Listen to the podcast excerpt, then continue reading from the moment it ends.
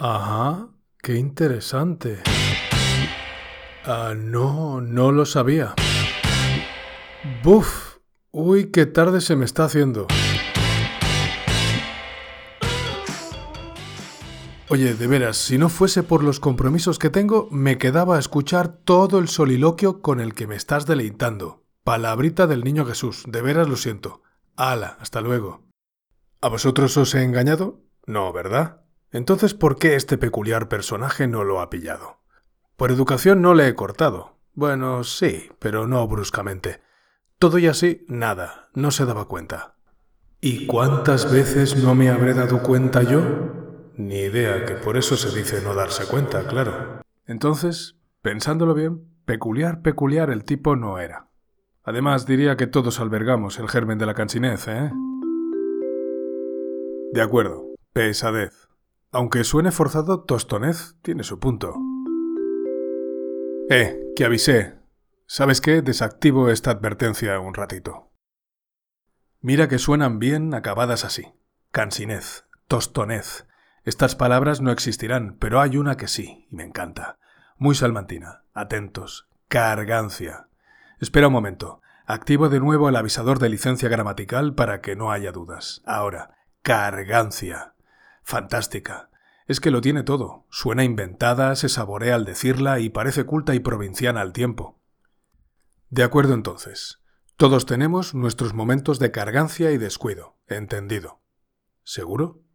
Muchos de vosotros os habéis preguntado multitud de veces por qué la gente solo percibe los errores del resto, pero nunca os habéis preguntado por qué no percibimos los nuestros. Yo tengo un axioma, ligeramente escatológico, para definirlo. A uno siempre le huelen bien sus propios pedos. Ya sé, que ni diciéndolo de la misma forma Seneca, Aristóteles, Freud o Nietzsche sonaría mejor. Pero es así. A ver, voy a describirlo de una forma más académica. Si un amigo te dijera que acaba de ver un elefante rosa volando, no le creerías. Los elefantes no son rosas y no vuelan. Por lo que necesitas algo más que el testimonio de tu amigo para cambiar tu idea de cómo funciona el mundo. Vale, esto es indudable. Tu cerebro rechaza de primeras la información que contradice estas obviedades. Pero ¿qué pasa cuando el argumento es bueno y contradice tus ideales, tu perspectiva? Pues que nuestro cerebro cierra la puerta al argumento, como si de elefantes rosas voladores se tratase. Esto me recuerda al libro de Jason Brennan titulado Contra la democracia, donde clasifica a los votantes en tres grandes grupos, los hobbits, los hooligans y los vulcanianos. No quiero explotar esta nueva digresión, que si no, no vamos a terminar nunca este podcast. Buenos argumentos que contradicen ideales, hooligans. ¿Qué ha sido eso? Eh, bueno, sigo. Los psicólogos denominan esto como disonancia cognitiva. Estrés que experimentamos cuando tenemos dos pensamientos, creencias, opiniones o actitudes contradictorias. El psicólogo Leon Festinger propuso la teoría después de varios experimentos de disonancia cognitiva en la década de los 50. Por ejemplo, piensas que eres una persona amable y razonable, por lo tanto, niegas con rotundidad haber sido desconsiderado o borde al dirigirte a alguien que te está reprochando esta actitud. Para reducir esta disonancia nos tenemos que enfrentar al estrés de cambiar el concepto que tenemos de nosotros mismos o el de aceptar los hechos. Así que, ¿qué camino creéis que prefiere la gente? ¿Enfrentarse o no a este tipo de estrés inconsciente? Os dejo la respuesta a vosotros. Test para los lectores. ¿Alguien conoce al escritor Isaac Asimov? Hasta que no ha leído nada de él le conoce. ¿Alguien ha leído Fundación? En los años 50 fue una trilogía, hasta que llegaron los 80 y se convirtió en una sextología. Pero en este podcast nos centraremos en el primero de la trilogía. ¿Por qué este libro? Eh, clásico indiscutible del género de ciencia ficción, Isaac Asimov, no sé, me sobran los argumentos. Digamos que lo tenía en mi lista, esa lista que todos los lectores atesoramos, que engorda a cada momento y que no tenemos tiempo para ordenar, me refiero a priorizar, y que al terminar uno pasamos al siguiente que recién incluimos o que alguien o algo nos lo recordó o nos lo prometimos después de tanto tiempo en la lista. Quién sabe, lo importante es leer. Cualquier excusa es buena. Aunque yo lo tenía en mi lista desde hace tiempo y me lo prometí después de charlar y recordármelo un amigo de estos intermitentes, lector exclusivo de ciencia ficción. Sí, amigo intermitente. Os podéis imaginar, largas temporadas de vacío si hasta te olvidas de que fuisteis amigos y otras tantas de inseparabilidad. Seguro que alguien estuvo esperando la advertencia sonora de licencia gramatical. Pues no, inseparabilidad existe. La sinopsis y otras cosas. Imaginemos un futuro tan lejano que repite errores de un pasado remoto y olvidado, como la implantación de un gobierno aristocrático, denominado Imperio Galáctico, extendido en toda la galaxia por si el nombre no lo dejaba claro, repartido en virreinatos, sin religiones, centralizado todo el poder administrativo en un solo planeta, Trantor.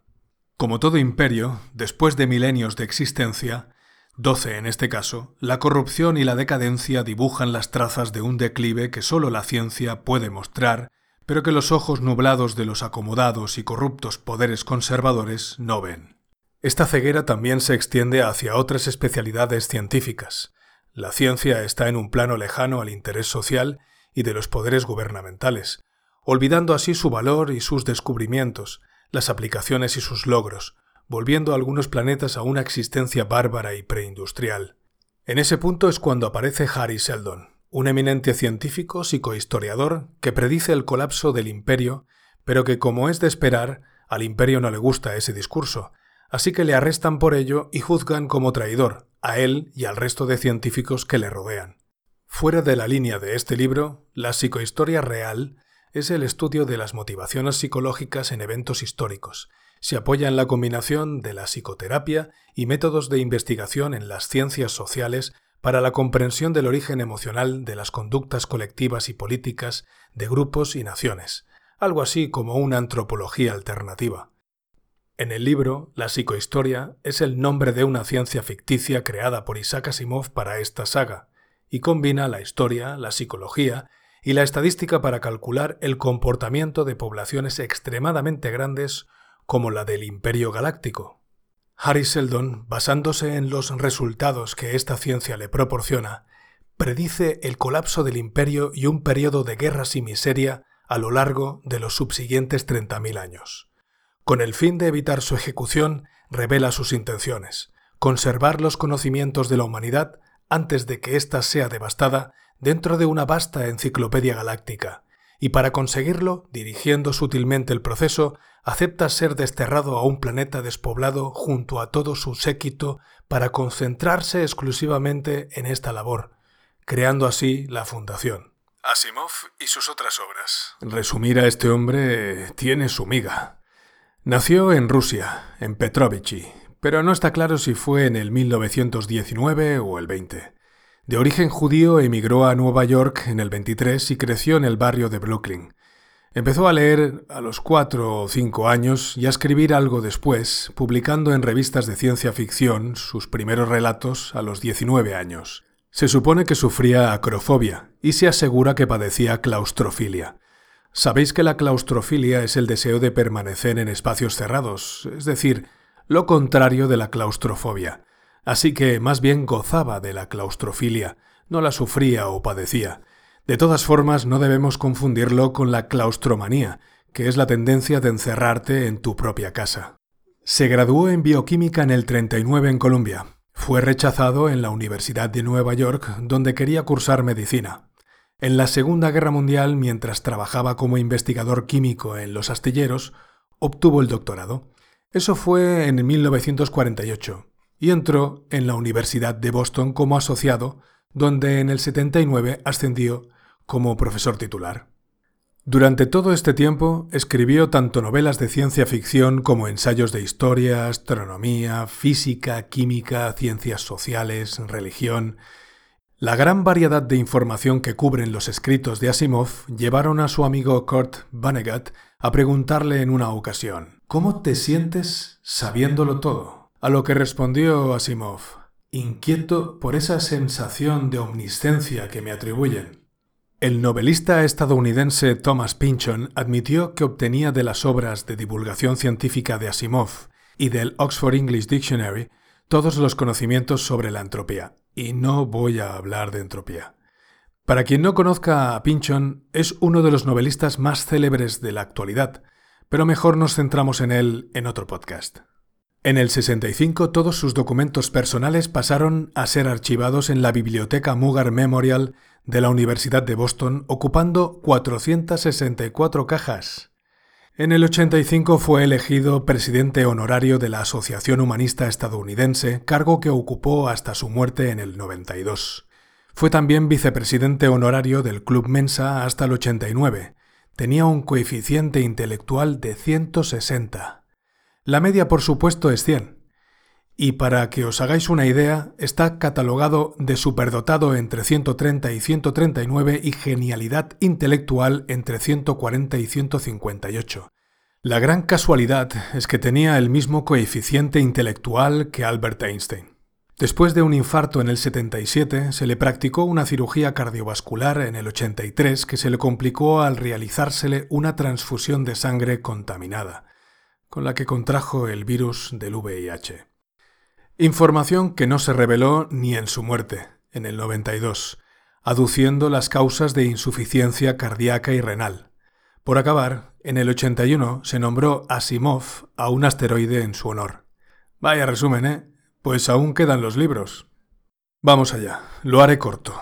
Se inició, como ya mencioné, a los 19 años escribiendo cuentos de ciencia ficción. Eso vendría a ser entre el año 39 y 40. Recordad que su fecha exacta de nacimiento no parece clara. Escribió un par de novelas entre el 50 y el 51 y justo en este último año también se publicó su tercer libro y el primero de una saga por la que recibió el premio Hugo a la mejor serie de ciencia ficción de todos los tiempos, Fundación. Su prolífica obra cuenta con multitud de relatos con los que se han generado unas 25 publicaciones entre recopilatorios y antologías, el primero llamado Yo Robot. Algo nos suena, ¿verdad? Escribió también un total de 30 novelas y 48 libros de divulgación científica e historia. Tiene en su haber siete premios Hugo, dos premios Nebula, y cabe recordar que se bregaba con nombres tan ilustres en el género como Philip K. Dick, Arthur C. Clarke, Orson Scott Card y Robert A. Halen. Fue influenciado por Clifford D. Simak, escritor también de ciencia ficción y fantasía, ganador también de tres premios Hugo. ¿Y a mí? ¿Qué me parece? Dejadme que empiece por describir una de mis constantes inquietudes y que exploto y disfruto frecuentemente. Tanto en íntimas y solitarias reflexiones como en foros abiertos, como divertimento, me pregunto el porqué de ciertas conductas individuales y colectivas. Les busco una razón, no tiene por qué ser sesuda, por descontado, sino una. Por ello, he disfrutado este libro, y enumero varias razones. La psicohistoria. Ciencia intrigante de la que Asimov solo cuenta los resultados en forma de predicciones en manos del único maestro, Harry Seldon, que supo sacarle todo el jugo antes del olvido científico. La estrategia. Cómo se argumenta y justifica cada movimiento, apoyándose en las predicciones del gran Harry Seldon, distintos personajes no menos geniales, como Salvo Harding o Hover Mallow, cumplen sus propósitos con atrevimiento e inteligencia. El libro.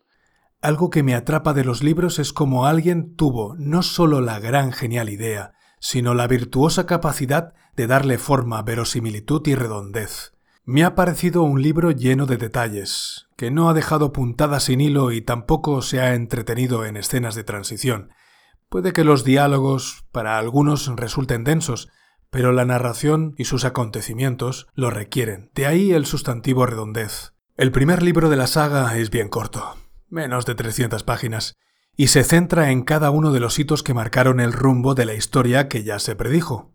Aún y así es una novela coral repleta de personajes a lo largo de los dos primeros siglos de la época de la fundación. Dejadme exponer, en un ligero contexto, algunos momentos de la obra que os ayudarán a degustar el tono del libro. Hay un fragmento interesante en el juicio a Harry Seldon, que después de argumentar el método científico de sus predicciones, describe las fuentes que alimentan el proceso matemático para predecir el futuro del imperio y versa así. La caída del imperio caballeros es algo monumental y no puede combatirse fácilmente. está dictada por una burocracia en aumento, una recesión de la iniciativa, una congelación de las castas, un estancamiento de la curiosidad y muchos factores más. Como ya he dicho hace siglos, que se prepara y es algo demasiado grandioso para detenerlo. Otro de los personajes carismáticos, Albor Harding, en tiempos de pompa, falsedad y apariencia costumbrista, le responde lo siguiente a un erudito y opaco funcionario a la pregunta de cómo llegó a esa conclusión. De un modo muy sencillo, no se requiere más que utilizar esa olvidada cualidad que es el sentido común, Verá, hay una rama del saber humano conocida como lógica simbólica que sirve para eliminar todas las complicadas inutilidades que oscurecen el lenguaje humano. El último personaje genial que mentaré, Hover Mallow, recurre a Salvor Harding en uno de sus arranques de temeridad para hacerse con el poder. Harding dijo en una ocasión, para triunfar el solo planteamiento es insuficiente, también se debe improvisar. Yo improvisaré. En fin, sabiendo que es una trilogía y el primer libro es corto, yo me atrevería a empezar con él. Siempre podrás decir que te lo leíste y no te gustó. ¿Con qué música acompañaría? Aquí lo he tenido claro. Yo siempre he imaginado el futuro con música electrónica instrumental. Puede que así me lo mostraron en mi infancia. Estuve tentado en torcer hacia algo como la banda sonora de Dune, del grupo Toto, gran película de David Lynch, por cierto, Igualmente introduje un par de ellas en la playlist para saciarme, pero después de volver a escuchar la banda sonora entera, me di cuenta que es la película la que hizo la música, no al revés. ¿Qué, qué quiero decir con esto? Que no es como Blade Runner o Carros de Fuego, que la música remató y hasta hizo la película. Seguro que me habéis calado. Escogí música de Vangelis. Sí, Vangelis, no Vangelis. Lo busqué, hay páginas web para todo y su eterno rival en mil batallas musicales que solo ocurrieron en mi imaginación, Jean-Michel Jarre.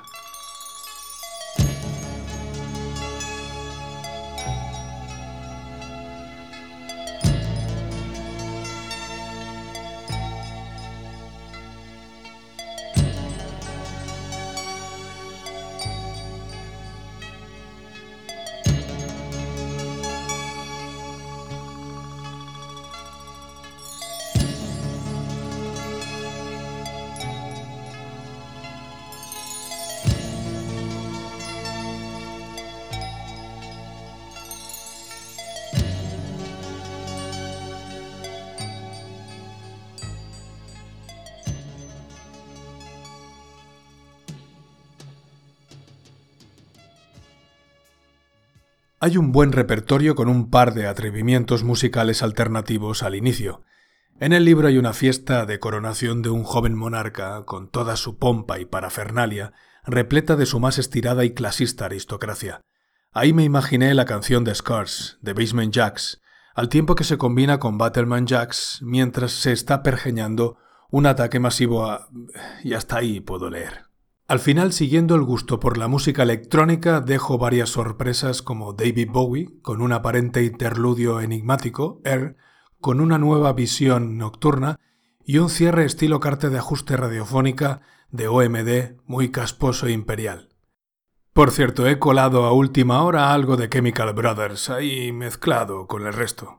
Los créditos. Como siempre, os dejo en Spotify, en la playlist del podcast, la selección que sugiero para este libro, además de los consabidos tonos para estos podcasts.